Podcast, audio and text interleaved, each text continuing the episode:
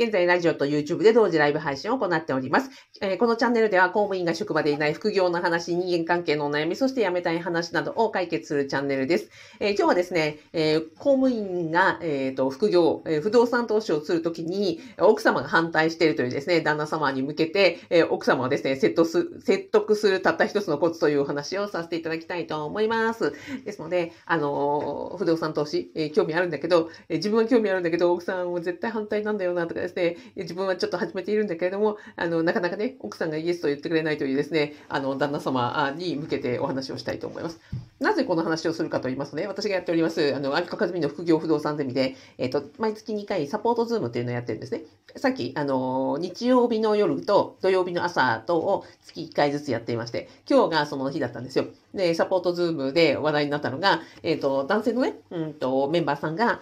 えっ、と、今回物件を購入されたんですけど、奥様への説得の方が、物件買うよりも、その、ね奥様の説得の方が、あの、難儀したっていう話をされていて、あ確かにと。で、よくね、伺うのは、ご本人、まあ、旦那さんご主人に関わらずですよ。あの、一方の配あの配偶者が、えー不動産投資に興味がある。でも一方の配偶者は、えーまた興味がないというか、むしろなんかあまり賛賛成しないというところがある、あの、ねよく聞きますので、特に、えっ、と、旦那様に向けて奥様を、えー、と説得するときのことを話したいと思います。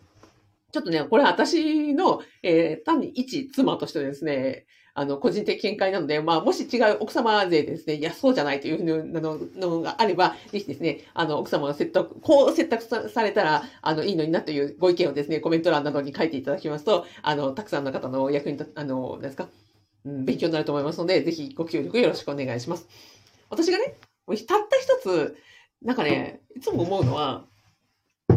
スマホはね、大きな利得が欲しいわけじゃなくて、悪化が嫌なんですよ。だから、説得のコツは、こんなに大きななんか家賃収入が得られるよとか、こういうなんか利回りだとかっていうよりは、そもそも現状よりも悪化しないんだよって、ここを、あの、アピールしてあげると、あ、まあ悪くならないんだったらやれば、みたいなところで、ちょびっと、あの、ドアが開くはずなんですね。心のドアが開くはずなので、説得ポイントはね、悪化しないということなんですよ。ね、まずは何、奥さんが今何が嫌かっていうと、もう忙しいからこれ以上時間取られるのが嫌。なんか始められて、ね、あの、なんか始められて。その不動産投資を始めたいと、いろいろね、物件探したりとか、あの、いろいろ活動することによって、あの、夫婦でね、分担してるあれこれとか、まあ、要は、うん、時間がなくなること、家族の時間とか、そう自分の方のね、負荷が増える、家族の家事の負担が増えるとか、あの、自分ばっかりこう勝手なこと、好きなことして、あの、その負担がね、自分の方に来るみたいなのが一番嫌。一番嫌。ねーとか言って。多分、うんうんって、あの、えー奥様勢話されると思うんですが、要は、不動産投資に反対してるというよりは、そのね、時間を捻出することによって、しわ寄せがこっちに来るのが嫌なんですよ。お金も同じ。えっ、と、何か始めるのは結構ですが、えっ、と、そのお金はどこから出てくるんですかみたいな。で、あの、現状よりもお金が減る危険性がありますよね。そこはどういうふうに考えてるんですかって、お金が減ることに対して、えっ、と、悪化が嫌なんですよ。だから、現状はこうで、えっ、と、ここ、うん、そうね、えっ、と、いっぱい増えるよっていうことを言われても、なんかこう、眉唾ものなんですよね。で、何が知りたいかというと、これのことによってお金が減らないよという安心感を与えてほしいわけです。わかります？なんか、伝わるかな？じゃ、どちらかというと、えっ、と、男性側ってこんなに大きいなんか獲物がもらえるよみたいな、えー説得の方法をされると思うんですけど、そうではなく、妻側としてはですね、減らないよ、大変じゃないよ、あの、負担はかけないよ、えっ、と、何が起こっても現状維持はちゃんと守るから、あね、というふうに言われれば、あ、なるほどと、じゃあどうぞっていうふうに、ちょっとね、あの、態度が、あの、軟化するはずなんですね。だからそこ、あの、を、が突破口になりますということです。で、なおかつ、じゃあ減らないよということを、あの、負担は時間、時間も、あの、取られないよう、かけ、負担はかけないよう、お金は減らないよというところをちゃんと説得していって、で、その具体的にはですね、そこが、まあ、少しでもプラスになるよと、今の、例えば、なんかマイナス点を少し良くするだけで、結構、あの、なんですかね、説得になると思うんですね。例えばですよ、時間に関して言えば、現状、うんと、例えば何時に帰ってくる。現状、あの、帰宅時間がこれこれこれぐらいだけれども、それを例えば毎日ね、5分早く帰るようにすると、5分早く帰るということは、うん、例えばその後ですよね。うんと、晩ご飯を食べてとかお風呂で、そのね、うん、帰宅後のルーティンが少しでも早く回ることによって、奥様の時間的睡眠時間が増えたりとか、自分の時間が少しでもね、増えるように、えっ、ー、と、取り回してあげれば、まずはいいいいわけなんですよね。だから、そんなに難しいことではなく、あの、ちょっと早くね、電車1本帰るとか、5分早く帰るとか、あの、残業せずにぐっとね、あの、勤務時間中に、えっ、ー、と、ぎゅっと濃縮して効率を上げて少しでも帰るというふうに、まあ、態度で示すというのは非常に有効かなと思います。あとはね、家事の負担を、うんと、が時間が取られるのではなくて、むしろ自分としてはま積極的に、ね、何か何かできることがあれば、今やってないことがあれば、そっちはやるよというような、まずは態度を示しておき、で、えー、なおかつ、あれ、なんかやってくれたな、みたいなところで、えー、すかさずですね、あの、実は、みたいな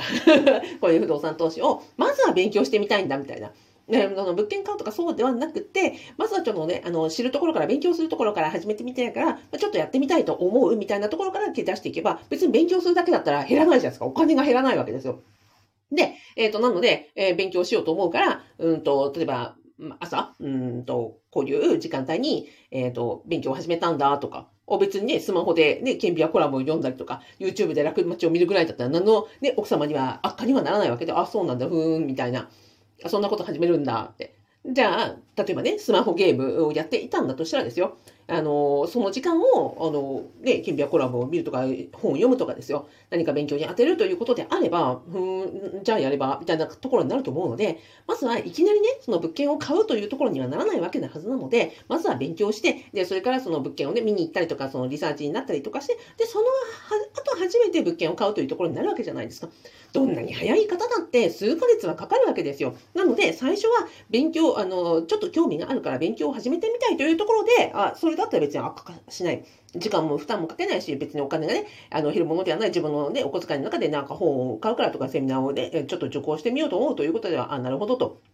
で、セミナーを受講するときも、例えばなんかね、土日とか夜間とかそういう時間がね、あの、じ、時間がなんかかかるものなのであれば、いや、その分、あの、他にね、えー、ここ、こういうところは自分がやるみたいなところを、えー、交渉していけばいいわけなんですよね。なので、いきなりその物件を買って、えっ、ー、と、儲けようというところを見せるのではなくて、まずは最初に勉強を始めてみたいで、あ、なるほど、イエスを、ね、小さなイエスを取っていく。で、勉強、勉強を始めて、いや、実はって、あの、こういう見学とか、あの、リサーチとかでちょっと外出をするんだけども、あの、例えば家族で出かけるときに一緒にちょっと意見見たいんだけど、いいかって言ったら、もうそれは別にいいいんじゃないみたいな感じになったりもするわけですよ。なので、少しずつ勉強する、のリサーチをする。そして、そういう、あの、地道な活動を見たりとか、そういうね、生活習慣で、うんと、なんか、着実に進めてるなというような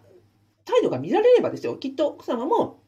あ、そうかと。いうふうに言っていくんじゃないかなと思います。で、じゃあそのね、えー、じゃあ軍資金はどうするんだってなったら、ま、まずはコツコツですよ。あの、豚さんのね、貯金箱でも買ってきてですね、チャリンチャリンと自分のね、あのー、こう、財布から毎日毎日100円を貯金してるみたいなところを態度を見せればですね、あ、なんか本当にやるんだ、みたいな、あ、じゃあ、ね、自分のお小遣いの中で、あの、貯金するんだったら、じゃあ頑張れば、みたいな感じにはなっていくと思うんですね。でも、こういう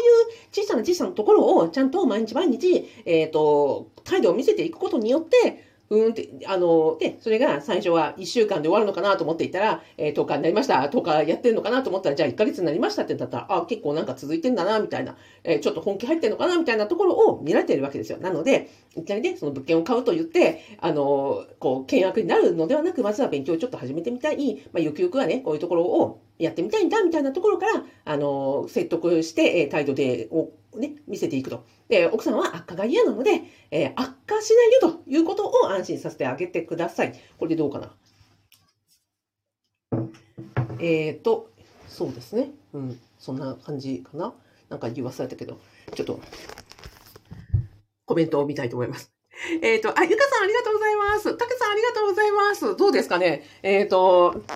旦那さんが奥さんを説得するときに、今のね、悪化しないというのがあれば、奥さんは、ま、少しずつもこう、態度、あのね、うん、ダメとは言わないんじゃないっていうところを伝えてまたところでございます。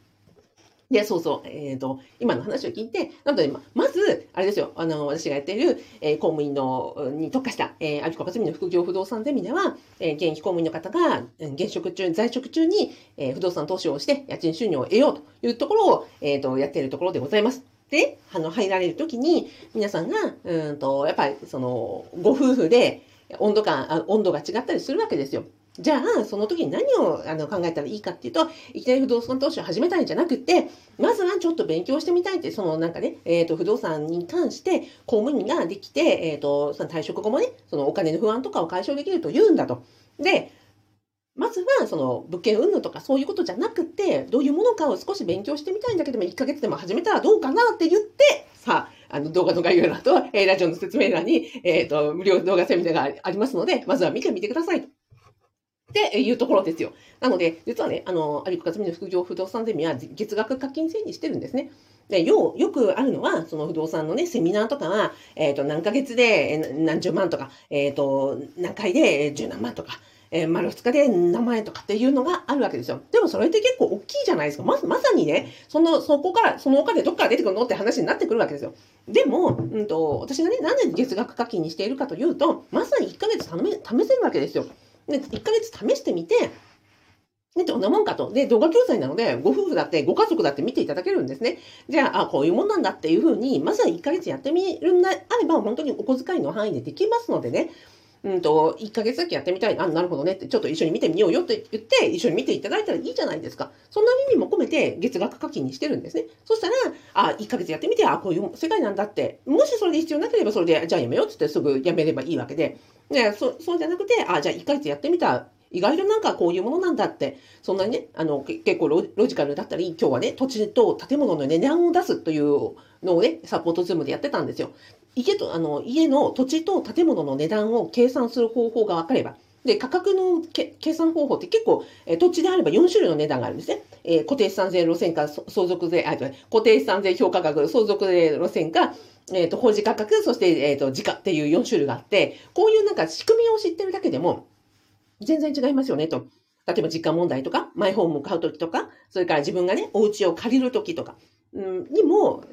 その土地と家の土地と建物の値段の計算方法が分かれば、あ、これは割安だなとか、自分が損する取引になったりしないはずなんですよ。で、人間はずっとね、上から、生まれてから一生を必ずどっかの家に住むじゃないですか。家を、マイホームなのか、借りる家なのか、えー、によったって、その土地と建物の値段の出し方を知っていると知ってないとでは、やっぱり、あの、リテラシーが違いますし、損、少なくても損しなくなりますよね。で、その損しなくなって値段によって、で、この、あの、株の、あの、アビコカズミの副業不動産の意味の教材代なんで、全然ペイできるほど、あの、損しない、得できるですよねっていう話をね、今日してたところでした。はい。なので、まずはね、本当に1ヶ月だけでも、ちょっと学んでみるというところから、あの、始めていただけたらなと思います。今の話をぜひですね、あの、配偶者との、えっ、ー、と、一卒に使のコツにですね、応用していただければ幸いです。ではでは、えっ、ー、と、ラジオで、えー、ゆかさん、たけさん、ありがとうございました。ではでは、おやすみなさい。